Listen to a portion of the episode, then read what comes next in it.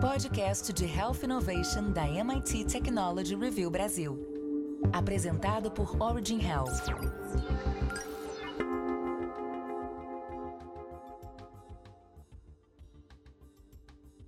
Olá, bem-vindas e bem-vindos ao podcast de Health Innovation da MIT Technology Review Brasil, apresentado pela Origin. Eu sou Laura Murta e estou com Camila Pepe e Jonas Sertório para falar sobre implantes que usam machine learning para que amputados tenham controle sobre mãos protéticas. Os pesquisadores conseguiram amplificar os sinais nervosos a ponto de serem traduzidos em movimentos. E antes de começar, eu queria lembrar que esse podcast é um oferecimento da Sociedade Beneficente Israelita Brasileira, Albert Einstein. Há pelo menos uma década, os pesquisadores têm trabalhado para tornar as próteses controladas pela mente uma realidade. Uma mão artificial que pudesse ser controlada com a mente poderia, teoricamente, restaurar a capacidade dos amputados todos os tipos de tarefas diárias e melhorar drasticamente seu padrão de vida. Mas, até agora, os cientistas enfrentaram uma grande barreira. Não foram capazes de acessar sinais nervosos fortes ou estáveis o suficiente para enviar ao membro biônico. Embora seja possível obter esse tipo de sinal usando uma interface cérebro-máquina, ela precisa ser implantada através de um procedimento invasivo e caro. Além disso, os sinais nervosos transportados pelos nervos periféricos, que se espalham a partir do cérebro e da medula espinhal, são pequenos demais. Faça parte da comunidade MIT Technology Review Brasil e assine nosso conteúdo em mittechreview.com.br barra assine. MIT Tech Review barra assine. Camila, em um episódio anterior, falamos dessa questão da possibilidade de usar uma interface cérebro-computador ou cérebro-máquina, fazendo essa conexão entre a atividade elétrica do cérebro e um dispositivo externo, como o caso do Dennis DeGray, que ficou tetraplégico após um acidente doméstico. Mas hoje, para além do uso da interface, quais os ganhos com o uso do machine learning? Então, Laura, um novo transplante contorna esse problema usando machine learning para amplificar esses sinais. Um estudo publicado em 2020 afirma que por quase um ano esse método funcionou para quatro amputados. Eles ganharam um controle preciso de suas mãos protéticas, permitindo que pegassem blocos em miniatura, agarrassem itens como latas de refrigerante e jogassem pedra, papel e tesoura é a primeira vez que os pesquisadores registram sinais em mil volts de um nervo, uma medida muito mais forte do que qualquer estudo anterior. A força desse sinal permitiu aos pesquisadores treinar algoritmos para traduzi-los em movimentos. Paul Sederna, professor de biomecânica na Universidade de Michigan e também um dos líderes do estudo, disse que o implante funcionou imediatamente desde a primeira vez em que foi acionado, não havendo lacuna entre o pensamento e o movimento. O procedimento para o implante requer que um dos nervos periféricos do amputado seja cortado e costurado ao músculo. Ao longo de três meses, o local cicatriza, desenvolvendo nervos e vasos sanguíneos. Depois disso, eletrodos são implantados nesses locais, permitindo que um sinal nervoso seja registrado e repassado para uma mão protética em tempo real. Os sinais são transformados em movimentos usando algoritmos de machine learning, os mesmos tipos que são usados para as interfaces cérebro-máquina. Amputados usando mãos protéticas conseguiram controlar cada dedo individualmente e girar seus polegares, não importando o quão recentemente houvessem perdido seus membros. Uma outra pesquisadora que trabalhou como co-líder nesse estudo junto com Paul Sederna disse que os sinais nervosos dos amputados foram gravados por alguns minutos para calibrar os algoritmos aos seus sinais individuais. Mas depois disso, cada implante funcionou imediatamente, sem a necessidade de recalibrar durante os 300 dias de teste. É apenas um estudo de prova de conceito, mas requer mais testes para validar os resultados. Na época, os pesquisadores estavam recrutando amputados para um ensaio clínico financiado pela DARPA e pelo National Institutes of Health dos Estados Unidos. Jonas, a Camila falou de quatro casos em amputados do estudo recentemente publicado na Science. Mas queria saber se existe alguma perspectiva do uso desse implante né, na prática clínica. Então, Laura, um comentário feito ao MIT Technology Review Brasil, o pesquisador na área de conectividade cerebral do Centro de Pesquisa em Imagem e Big Data do Hospital Israelita Albert Einstein, Birajara Soares Machado, avaliou que é preciso haver ponderações sobre a necessidade de parametrização do modelo de machine learning para cada paciente e que talvez não haja ainda em um entendimento correto ou um aprendizado de inteligência artificial efeito sobre os padrões eletrofisiológicos que definem os movimentos. Um grande desafio para a área de inteligência artificial ser empregada em problemas de mundo real é a concepção de modelos de machine learning que funcionam para diferentes conjuntos de um mesmo tipo de dado. Neste contexto, um único modelo parametrizado para diferentes pacientes. Essa condição pode minimizar o risco de vieses e melhorar a acurácia da modelagem quando ela for empregada para fora do ambiente do laboratório e numa grande quantidade de pacientes. Ao mesmo tempo, o pesquisador enxerga com otimismo os avanços em pesquisas que podem trazer vantagens para diferentes tipos de tratamento. É importante ressaltar que o impacto que essa tecnologia tem para a área de reabilitação é enorme e abre a possibilidade de estudos que buscam uma maior compreensão de como sinais com origem no cérebro se relacionam com aqueles medidos no nervo, aumentando o escopo de aplicação e entendimento para outros problemas de saúde, como o acidente vascular cerebral e distonia, por exemplo. E hoje, nosso convidado para continuar essa conversa é o Birajara Soares Machado, que é pesquisador na área de conectividade cerebral do Centro de Pesquisa em Imagem e Big Data do Einstein. Muito prazer ter você aqui, Birajara. Prazer é meu, obrigado pelo convite. Então, para começar, é, a gente comentou no artigo, né, sobre um artigo da Science que fala do uso das mãos protéticas em quatro pacientes amputados, que é até um estudo de prova de conceito. Então a gente queria entender se tem novos estudos e novos resultados. Essa área, essa área de pesquisa com, com implantes cerebrais de interface, é, desde, desde que os eletrodos foram ficando cada vez menores que, e foram aprimoradas as técnicas de cirurgia, então tem aí uns, uns 15, 20 anos, tem é, é, esses estudos, mas ainda assim é importante ressaltar que esses estudos eles têm muito um caráter mesmo como provas de conceito, né? dada toda a limitação da cirurgia, do implante, do cuidado do paciente após a cirurgia. Então, estudos são mais mesmo de você entender a natureza desses sinais, os padrões associados a esses sinais, né? E, e, e, e essa relação e, o acompanhamento desses pacientes. Então, então é comum muito assim em neurociência nessa área de implante, tentando para acompanhar nas mais diferentes doenças, né? Ter, ter, ter esses estudos, né? Mão protética, caminhar, é, é, é, trazer movimento para aquelas pessoas que foram, foram acometidas, né, é, por, por, por, N fatores de doenças, a, a, esses estudos, né? Então surgirem esse, esses estudos, mas ainda é importante, assim, não é uma, não é uma, uma metodologia, uma técnica que é consolidada a ponto de chegar assim na população em geral. Né? Ainda, ainda requer muitos estudos ainda, inclusive até de como que esses implantes, esses dispositivos ao longo do tempo, né, aumento de impedância, a captação do sinal, como que isso se comporta, né? Então, tem todas essas questões ainda que estão bem abertas, assim, são questões tanto científicas quanto tecnológicas mesmo, na nossa capacidade tecnológica atual. Muito bom. Já que a gente está falando aqui sobre os novos estudos, recentemente, esse ano, acho que em fevereiro, foi publicado na Nature um estudo que falou sobre como o uso de implantes elétricos combinado com inteligência artificial ajudou três pacientes paraplégicos a conseguirem voltar a andar. E eu queria te perguntar se você acha que no curto prazo a gente pode ver essa tecnologia sendo testada em pacientes com lesões maiores, como por exemplo pacientes tetraplégicos. Eu vou até mencionar um fato. A gente lembra na Copa de 2014, tinha até o projeto Walk Again, que a ideia era fazer uma pessoa dar um pontapé inicial. Né? Era um exemplo desse tipo de estudo, até, até de um pesquisador brasileiro, o professor Miguel Nicoleles. E, e isso foi revolucionário, assim, alavancou a área de neurociências aqui no Brasil.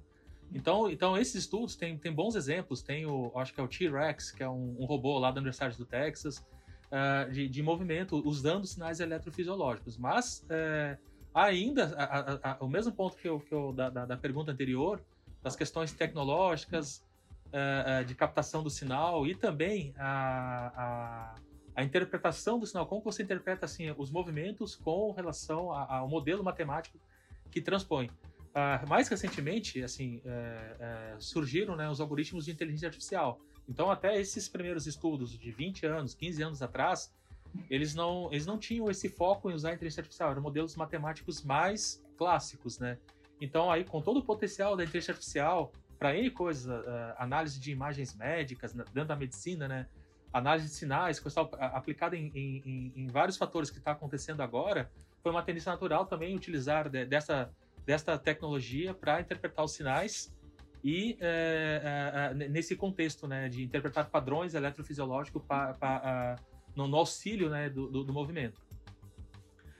porém, assim, também assim, tem um caráter muito uh, científico ainda, né? De novo, porque ao mesmo tempo que é uma ferramenta poderosa, a inteligência artificial, ao mesmo tempo é uma ferramenta que é uma caixa preta, né? Tem um papel na ciência, mas também ela avançou muito por meio desses é, datatons, é, essas atividades na, na, comunidade de, da data science e coisa e tal. Então, o, o, o, rigor científico ainda carece assim de pesquisa em inteligência artificial, todo esse processo. E então, ao mesmo tempo que ela interpreta bem, a gente não sabe direito tá, como que ela está interpretando e tirando essas soluções. Então, tem todo um caminho científico ainda para essa ferramenta que interpreta os sinais né, de forma matemática ainda ser uma ferramenta consolidada que uh, uh, uh, atinge a população como toda, acometida com, com, esses problemas de saúde. Então, mas é promissor. Eu acho que cada vez mais assim essas tecnologias estão sendo utilizadas na sociedade, né, em diferentes setores. Eu acho que é promissor, né. Mas a gente sempre vai encontrar esse tipo de estudo com dois, três, quatro pacientes uh, esse tipo de situação. Mas, uh, mas uh, eu, eu, não vejo num curto prazo essas coisas chegarem assim, de forma mais consolidada. Mas eu entendo que é um caminho, todo o caminho da ciência ele é, ele é muito lento, né? A médio e longo prazo a gente vai ter estudos mais consistentes e um entendimento melhor, uh, uh, tanto da parte de neurociências, interpretação de sinais, mas também dessa interface com a inteligência artificial. Você trouxe um ponto que é, me marcou aqui é importante a gente trazer novamente. A questão de que sempre que a gente fala de tecnologia, a gente está falando de que ela sempre agrega, né? ela está trazendo melhores resultados, melhores oportunidades aqui para os pacientes e para o próprio campo clínico, para os médicos e etc. Mas a gente também precisa acabar falando de segurança também, né? Como que a gente consegue é, avaliar isso e ver o impacto para que a segurança também seja mantida para todos os lados. Exatamente. A, a, a, a, comunidade assim, científica, ao mesmo tempo que a gente sabe que tem que começar a adotar né, essas ferramentas, é, é tem um potencial muito bom uh, ah, para agregar nessa parte de interpretar sinais, coisa e tal. Uh, na, na, na, na, comunidade médica, a gente imagina, olha, fazendo suporte diagnóstico em regiões onde você não tem médicos especialistas, então mas a gente lembra que tem toda uma legislação, por exemplo, o, no caso aqui no Brasil, a Anvisa, o uso, o uso ético dessas ferramentas. Então tem, tem N fatores quando a gente fala em inteligência artificial, algoritmos são capazes de aprender a partir de estímulos e vão e vão e, e evoluem muito rápido essa forma de aprendizado. É, tem todo um cuidado que a gente tem que recuperar, que é aquele rigor científico. Olha, é, o passo a passo, a boa pesquisa, as hipóteses bem definidas e o entendimento correto do que, que a inteligência está fazendo. Ah, por mais que às vezes a resposta é satisfatória, é, em, em, alguns casos, coisa e tal, a gente tem que ter um domínio maior para realmente mensurar essa resposta e consolidar estatisticamente esse efeito numa, numa, população maior. Então, então acho que tem um espaço muito grande nas pesquisas com inteligência artificial. E aí, quando envolve é, pacientes, esse, esse, esse, caminho ainda é, é, é mais longo. Agora, um, um, ponto que eu queria te perguntar é que a gente discute muito aqui no podcast sobre medicina personalizada, medicina de precisão. E aí eu fiquei na dúvida se o uso desses implantes é, é sempre um tratamento personalizado com o local, né, onde você vai colocar o implante, o tipo de implante, ou se, se a gente pensar no mesmo grupo de doenças ou no mesmo grupo de pacientes, a gente teria uma única tecnologia, né, que poderia ser aplicada para todo mundo. A medicina personalizada, ela trata muito assim de, de você acompanhar todo o teu, todo o histórico seu, os dados que você vai coletando ao longo do seu dia, né, pressão, uma série de fatores, e, você vai coletando esses dados e vai fazendo uma análise muito particular é, daquele paciente. Uh, por outro lado, quando a gente fala assim inteligência artificial, a gente, uh, a gente tem um algoritmo que ele tem capacidade de aprender e ele emula, ele imita a nossa capacidade do cérebro, né, de aprender, aprender com erro. Então, especialmente a gente ensina um algoritmo a forma que ele tem que aprender e coloca um monte de estímulos, como dizendo, olha, nesse caso você tem que fazer isso. Se você não fizer, a gente mensura essa diferença do que ele não fez e vai dando feedback com essa informação uh, de erro, basicamente, já que ele não fez o que a gente queria.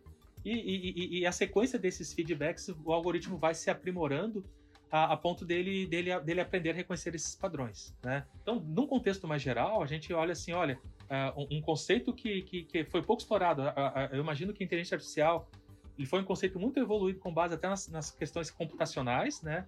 Mas é, um, é a, a, área é muito mais ampla que a questão computacional. Ela envolve cientistas, é, psicólogos, psiquiatras, é tudo que envolve a questão do o, o que é o conceito de aprendizado. Então, se a gente está falando de aprendizado, algoritmos têm capacidade de aprender, então a gente também tá, tem que eh, levar em conta aquelas questões. Olha, uma criança, ela aprendeu ou ela memorizou um conceito? Esse algoritmo, ele, ele aprendeu, generalizou aquele fenômeno ou ele está decorando aqueles dados específicos? Então, essas situações, é, imagina que a gente faz um algoritmo para uma determinada tarefa no hospital, ele funciona só para o hospital, a gente vai aplicar num outro lugar e ele não funciona. Então pode ser que ele, ele aprendeu alguma coisa com os dados daqui, mas ah, o ideal nessas situações é que ele aprenda a regra daquele fenômeno, de tal forma que ele possa ser utilizado eh, em outras situações, inclusive fora do hospital, em, outras, eh, em outros contextos, né?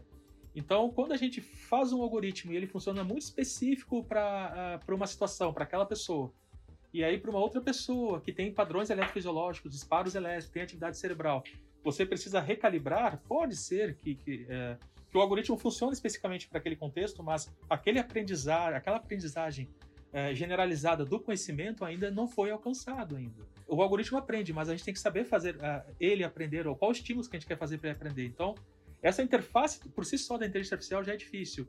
Quando a gente fala de, de cérebro, também, uh, uh, então são dois desafios que a gente junta. Então tem que evoluir esses experimentos, tipo, que tipo de estímulo que dá e, e, e mensurar é, de fato o que, que ele está aprendendo e se, essa aprendizagem, se essa aprendizagem ela é generalizada. Ao ponto que eu conseguir, é, vamos supor que tem um produto, eu consigo colocar ele no paciente A, B, C, mas sem ter aquela preocupação personalizada para cada paciente. É uma garantia maior que ele, de fato ele aprendeu o fenômeno que, é, associado àquilo, e não coisas específicas, coisa e tal, que talvez não, não, não, não represente uma aprendizagem efetiva, de fato. Desafios sempre vão existir, né? Complementando esse, artigo da Nature que eu comentei aqui, que reportou o caso desses três pacientes, que saiu, se eu não me engano, em fevereiro desse ano, eles comentaram que eles fizeram os implantes totalmente personalizados para cada um desses pacientes. Eles estavam atribuindo grande parte do sucesso é, de terem conseguido realmente fazer com que esses pacientes voltassem a andar é, e, e, fazer, e terem outros estímulos, exatamente ao fato de terem criado esse esses implantes especializados e personalizados para cada um desses pacientes. Então, acho que esse desafio ele vai continuar aí por um bom tempo. Sim, é, pode ser que no futuro uh, é, é, normal na, na, na, pesquisa você fazer esse tipo, fazer esse tipo de experimento. É, é porque para você chegar numa, numa, numa, regra geral, que olha, isso aqui é, é, de fato é ciência, né? Quando a gente fala teoria da gravidade, ela funciona para todos. Quando a gente fala de uma certa teoria, ela funciona para todos. Não importa aonde que você está, aquelas regras são bem claras. Então, em algum momento, quando você tem poucos uh, pacientes e você tem, tem a ferramenta em mão, você faz o aprendizado e ela até dá um retorno, sim. Uh, e, e, e, e, é muito trabalho, e tem todo o mérito em fazer isso. Mas a gente tem que lembrar que talvez se a gente faça um estudo, e, esse tipo de estudo, fazer implante, análise, fazer implante, colocar, é um estudo difícil, assim, você não vai assim, olha, eu quero fazer com uma população de, de 500 pacientes, não é um tipo, você vai, você vai demorar anos para fazer esse tipo de estudo. Então pelo, então, pelo fato de você ter poucos pacientes, isso inviabiliza você ver um padrão geral que, com base em todo esse processo, opa, ah, no fundo, o padrão geral para todos esses casos daquela doença interface com a inteligência artificial existe sim um conhecimento generalizado. Que aí, e aí sim, esse conhecimento generalizado é mais fácil você colocar em práticas em prática para para outros pacientes depois, em outras, em outras uh, uh, regiões, em outros países, porque você tem um entendimento sobre a condição da, da, da atividade cerebral que aquela doença gera, né, uh, com aquela condição gera. Agora, como você tem poucos pacientes, e é, e, e, é, e é totalmente compreensível, porque é, é, é, é, fazer uma cirurgia de implante, acompanhar o paciente, então não é, não é um experimento simples. E, e, e, então tem, tem, muito mérito, mas é, é, creio eu que o motivo de você fazer uma coisa personalizada se dá muito mais pelo, pela complexidade toda do, da cirurgia, do processo lá. Então aí a solução que você tem é fazer uh, um algoritmo muito personalizado, porque até então seria difícil você ter amostras suficientes uh, de pacientes para você chegar no entendimento mais uh, num, de aprendizagem mais generalizada do algoritmo. Agora, lembrando que para isso chegar na sociedade é, começa a ficar inviável quando você tem que fazer uma coisa muito personalizada para cada paciente. E eu imagino que essa medida, né, ela realmente seja muito difícil, porque o próprio artigo fala que até encontrar a medida da força, quando a gente fala da mão, às vezes o estímulo era fraco, né, ou então faz um estímulo que é muito forte. Então, se para encontrar uma medida assim, digamos, entre toda a complexidade disso mais simples, imagina, né, nas particularidades de cada indivíduo. Realmente é um super desafio. Mas, mas assim, é importante que está começando. Tudo que começa agora, daqui a, daqui a 5, 10, 15 anos a gente vai estar tá falando disso. E quando vê, já, já, já é uma realidade, já, já é mais acessível a, a esse tipo de dado. Uh, uh, às vezes a complexidade do dado fica mais fácil para você coletar, porque evolui a tecnologia. Então, a, quando a gente fala implante, é uma coisa na história assim, da ciência é, é recente. Apesar de ter alguns temas, é, esses implantes que a gente coloca no cérebro, tudo é recente. Então pode ser que daqui a algum tempo tenha alguma revolução tecnológica que sempre acontece e aí coletar esse dado é mais fácil, então você consegue fazer um número maior de pacientes. A, a própria inteligência artificial vai se tornando mais é, acessível, né, com todos com todos esses recursos que tem nuvem, coisa e tal, com, toda, com todas as situações, a, a, a, a inteligência artificial está virando uma ciência acadêmica, né, porque então ela é muito mais rápida que um, um projeto de mestrado, doutorado que tem um tempo. Um doutorado você faz em 4, 5 anos em 4, 5 anos mudou completamente os algoritmos de inteligência artificial, assim. Então, mas aos poucos estão eh, tentando encaixar ela na academia ou a academia está se adaptando para poder também inserir nos seus trabalhos acadêmicos inteligência artificial. Então, acho que é, é uma realidade. Legal que eu acho. É, surgiu, é, surgem iniciativas de uso de inteligência artificial com um contexto, com um propósito é, bem interessante clínico. Eu acho que é, é, é o pontapé inicial para as coisas começarem. Então, tem muito. O, o, trabalho, eu vejo. Esse trabalho eu vejo muito uh, mérito pioneiro, porque esse é o pontapé inicial, é um dos pontapés iniciais de, de, a gente começar a trazer essas ferramentas, que até então são muito questionadas no, no meio, na medicina. Uh, gera, gera uma certa desconfiança, um certo temor, coisa e tal. Então, então sempre é bem-vindo nessa é, é, esse tipo de ação. Exatamente. Você trouxe aqui a questão da complexidade, até a complexidade relacionada à própria inteligência artificial. E eu lembro que no início desse episódio, o Jonas comentou sobre o uso desses dispositivos em outras áreas, como por exemplo AVC e distonia. E eu queria aproveitar você para perguntar se você sabe ou se você acha que a gente vai poder ver estudos desses dispositivos e do próprio uso da inteligência artificial em outras áreas, em outras doenças neurodegenerativas degenerativas até mais prevalentes do que essas que eu comentei. Sim, é, é, é, o, o, o, dois pontos. A, a, realidade de implante, implante em, parkinsonianos, por exemplo, a gente chama de DBS, Deep Brain Stimulation, é uma realidade bem já assim é, é, consolidada na, na, ciência. Inclusive aqui no Brasil, nós temos bons neurocirurgiões que fazem essas cirurgias. É uma realidade para parkinsonianos, tem uma fila grande e, e, com uma taxa de sucesso muito grande em pessoas que já que, que já não respondem mais, é, são responsivos com relação aos medicamentos, e a DBS, essa cirurgia, depois, claro, avaliando o paciente, ela é uma realidade. Então o Brasil já tem um longo, uma, uma longa história já com isso, é, até contribuiu muito para a ciência nessa área de, de, de eletrofisiologia. Uh, uh, uh, AVC existem iniciativas, né? Aqui mesmo no, no, no hospital a gente está começando um projeto também que envolve essa parte de interface com neurocirurgia em pacientes com AVC e acompanhar e, e, e tem toda uma estrutura com inteligência artificial também que a gente está montando uh, para fazer uma resposta rápida para monitorar esses movimentos. Então, então, essa linha de pesquisa é, é, ela está alavancando em várias ações, iniciativas pelo mundo. Fora desse contexto aí também é, é, uma série de doenças que você consegue ter um bom, um, um, um bom aporte ali com, uh, com o uso de imagens médicas, por exemplo, a questão da zika frente a outras STORCH ou, ou, ou outras alterações cefálicas em crianças. Inteligência artificial ela tem eh, se mostrado também interessante para caracterizar a zika de outras situações, como citolomegalovírus, Uh, STORCH como todo, que você tem alterações encefálicas, né, tanto alterações no crânio, coisa e tal, que parece zika, mas faz muita diferença você diferenciar a zika desses outros cenários. Inteligência artificial ela já é uma realidade também para dar suporte para isso. A gente também teve ações nesse contexto já.